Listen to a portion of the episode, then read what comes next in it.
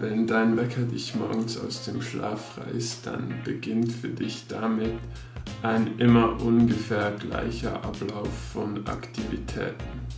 Ohne es groß wahrzunehmen, schaltest du den Wecker aus, scrollst ein bisschen durch dein Insta-Feed, ehe du dich endlich dazu überwinden kannst, deine müden Knochen aus dem Bett zu hieven. Du gehst ins Bad, wo du dein morgendliches Geschäft verrichtest, und dann gehst du in die Küche, wo du dich mit den Cornflakes selbst Zucker schockst. So oder ähnlich sieht sie aus, deine Morgenroutine. Aber was wäre eigentlich sinnvoll? Wie könnten wir unseren Morgen so planen, dass er das Fundament für einen erfolgreichen Tag liefert? Ich möchte keinesfalls sagen, meine aktuelle Morgenroutine sei perfekt. Trotzdem möchte ich sie euch einmal darlegen, um eine ungefähre Vorstellung dafür zu bieten, wie so eine Morgenroutine aussehen könnte. Sehen wir uns also einmal an, wie meine Morgenroutine momentan aussieht. Um 6 Uhr klingelt mein Wecker und ich muss mein Bett verlassen, um ihn auszuschalten. Das ist bewusst so gemacht, dass ich nach dem Ausschalten des Weckers nicht noch einmal einschlafe. Damit würde ich nämlich laut Dr. Murrah, Schlafforscherin an der Cleveland Clinic, meinen Rapid Eye Movement Schlaf stören. Der sogenannte REM-Schlaf ist ein regenerativer Teil des Schlafs. Wenn wir ihn regelmäßig stören, kann erhöhter Blutdruck und erhöhter Herzschlag die Folge sein. Ursache für dieses schlechte Verhalten des Snooze-Button-Drückens kann eine schlechte Gewohnheit sein.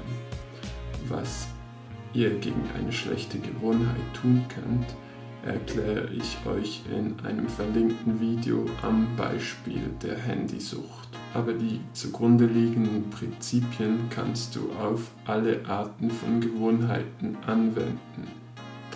Ein weiterer Auslöser kann auch sein, dass du die Nacht zuvor zu wenig Schlaf bekommen hast. Allenfalls liegt sogar eine Schlafstörung vor Falls du diesen Verdacht hast, wende dich unbedingt an deinen Hausarzt und kläre genaueres ab. Zurück zu meiner Morgenroutine. Als nächstes gehe ich direkt in die Küche, wo ich mir ein Rührei zubereite. Dazu serviere ich eine in Stücke geschnittene Frucht. Der Grund, warum ich ausgerechnet dieses Frühstück zu mir nehme, stammt aus dem Buch 12 Rules for Life von Psychologieprofessor John Peterson. Darin schreibt er, ich rate meinen Patienten zu einem fett- und proteinreichen Frühstück möglichst bald nach dem Aufstehen. Keine einfachen Kohlenhydrate, kein Zucker, denn beides wird zu schnell verdaut und führt erst zu einem rasanten Blutzuckeranstieg und kurze Zeit später zu einem entsprechenden Abfall. Der Grund hierfür ist folgender. Ängstliche und depressive Menschen sind bereits gestresst genug, vor allem wenn sie längere Zeit die Kontrolle über ihr Leben verloren haben. Da ich seit einiger Zeit wegen sozialer Angst in psychologischer Betreuung bin, eignet sich dieses Frühstück recht gut für mich.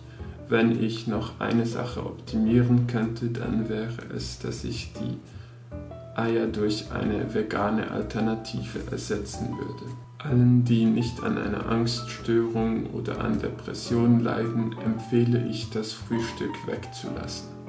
Ja, richtig gehört, ich denke dabei nämlich an die Idee des Intervallfastens. Das heißt in der Regel 16 Stunden am Tag isst du gar nichts und die restlichen 8 Stunden kannst du dann dafür so viel essen, wie du möchtest. Das hört sich jetzt natürlich recht extrem an.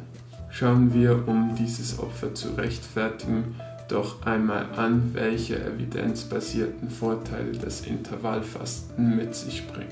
Intervallfasten kann dazu führen, dass Entzündungen unterdrückt werden, dass du deinen Blutzuckerspiegel besser regulieren kannst und es erhöht deine Stressresistenz. Ob Intervallfasten oder andere Arten des Frühstückens. Auf keinen Fall solltest du vergessen, direkt nach dem Aufstehen ein Glas Wasser zu trinken, denn selbstverständlich bist du nach acht Stunden Schlaf relativ stark dehydriert.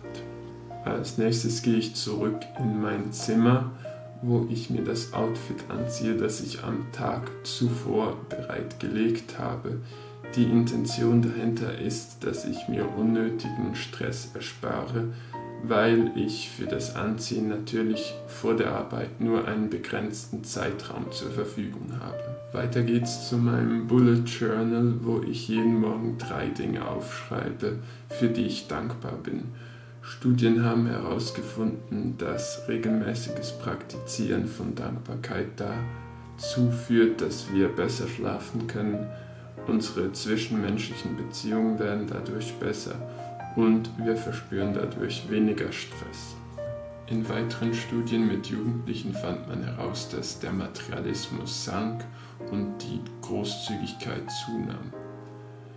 Außerdem gab es eine Studie mit Highschool-Studenten, wo diese angaben, dass sie sich aufgrund des Dankbarkeit-Journals äh, gesünder ernährten. Auch liegt Evidenz vor, dass Leute, die regelmäßig Dankbarkeit praktizieren, weniger häufig an Herzerkrankungen erkranken und dass durch Dankbarkeit die Symptome von Depressionen reduziert werden können. Weiter geht es in meiner Morgenroutine mit 10 Minuten Meditation. Früher habe ich mit geführten Meditationen der Headspace App meditiert. Die Headspace App und insbesondere die Kurse für Anfänger, die sie anbieten, kann ich nur empfehlen. Einen Link dazu findet ihr in der Videobeschreibung. Es gibt moderate Evidenz dafür, dass regelmäßiges Meditieren Angst, Schmerzen und Depressionen reduzieren. Allerdings gibt es keine Evidenz dafür, dass Meditation dabei erfolgreicher wäre als andere Methoden der Behandlung wie Übungen oder Verhaltenstherapien. Studien, die sich insbesondere auf Mindfulness, die Art von Meditation, die ich praktiziere, fokussiert, kommt zum Schluss, dass regelmäßiges Meditieren die Resilienz steigert, die Angstzustände vermindert und den Stress reduziert. Im letzten Teil meiner Morgenroutine gehe ich ins Bad, um die Zähne zu putzen und mein morgendliches Geschäft zu verrichten. Dann verlasse ich das Haus, um arbeiten zu gehen oder gehe an mein Pult, um für die Uni zu lernen. Fazit. Natürlich schaffe ich es nicht, jeden Morgen die Morgenroutine genauso abzuspulen. Diese Version, die ich hier im Video dargestellt habe, so sieht es dann im Optimalfall aus. Ebenfalls möchte ich anmerken, dass die Morgenroutine natürlich etwas sehr Individuelles ist. Es braucht auch für mich viele Versuche, bis ich eine Morgenroutine gefunden habe, die für mich ungefähr passt. Ich verlinke euch in der Videobeschreibung einen Artikel, in dem ihr 56 Aktivitäten findet, die ihr eventuell in eure perfekte Morgenroutine integrieren könntet. Ich bin mir sicher, mit etwas Geduld und Ausprobieren wirst auch du bald von den Vorteilen profitieren können, die eine, eine Morgenroutine bietet. Dann bedanke ich mich fürs Zuschauen und bis zum nächsten Mal.